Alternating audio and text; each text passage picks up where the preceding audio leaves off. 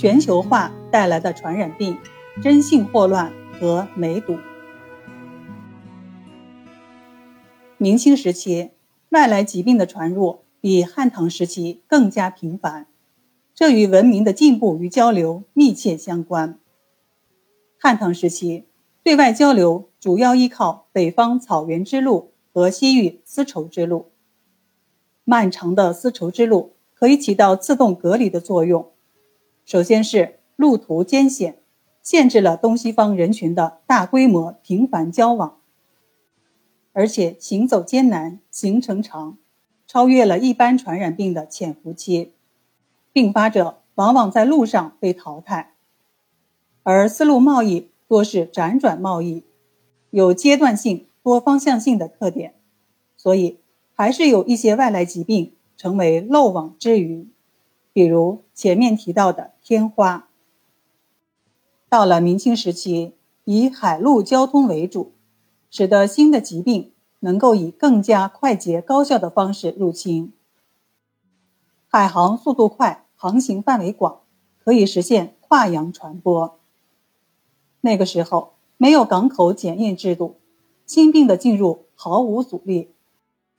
而且海员的特点是每每到港就寻花问柳，导致性病和其他传染病迅速传播。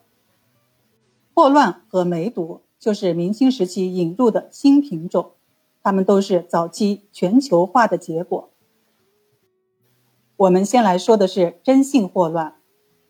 现代医学传入中国时，在翻译霍乱弧菌引起的一种烈性传染病时，借用了中医原有的“霍乱”一词，但二者是不同的。中国古代就有“霍乱”一词，张仲景的《伤寒论》。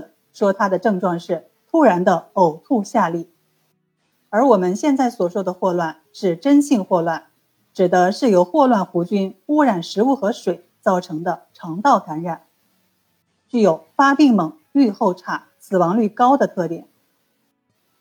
这个病十九世纪才被人们发现，至于首发地点，有人认为是埃及，也有人认为是印度，到清代。随着海上贸易进入了中国，并于一八二一年前后在全国流行，造成大量的人员死亡，仅天津地区可能就有数万人死亡，尤其是社会下层人民。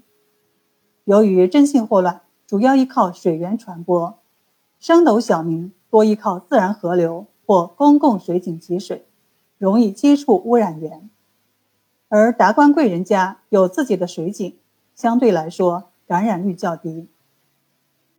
不仅仅是霍乱，自古以来疾病面前就不是人人平等的，人都会有病，都会有生命终结的那一天。可是不同的生活水平、营养条件和生活环境，让传染病也带上了深刻的阶级烙印，感染率、治疗效率都有阶级差异。与此同时，在全球范围内，整个19世纪出现了五次霍乱传播高峰，遍及所有大洲。全球化程度越高，瘟疫传播范围越广，速度越快。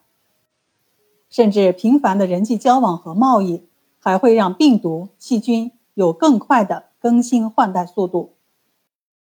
剧烈变化的生存环境，也会对病毒变种进行筛选。生存力强、能广泛传播的病毒、细菌优势更大，更容易存活下来。当然，随着文明实体的不断壮大，人类对抗瘟疫的能力也在增强，可以提供更强大的应对疫病的手段。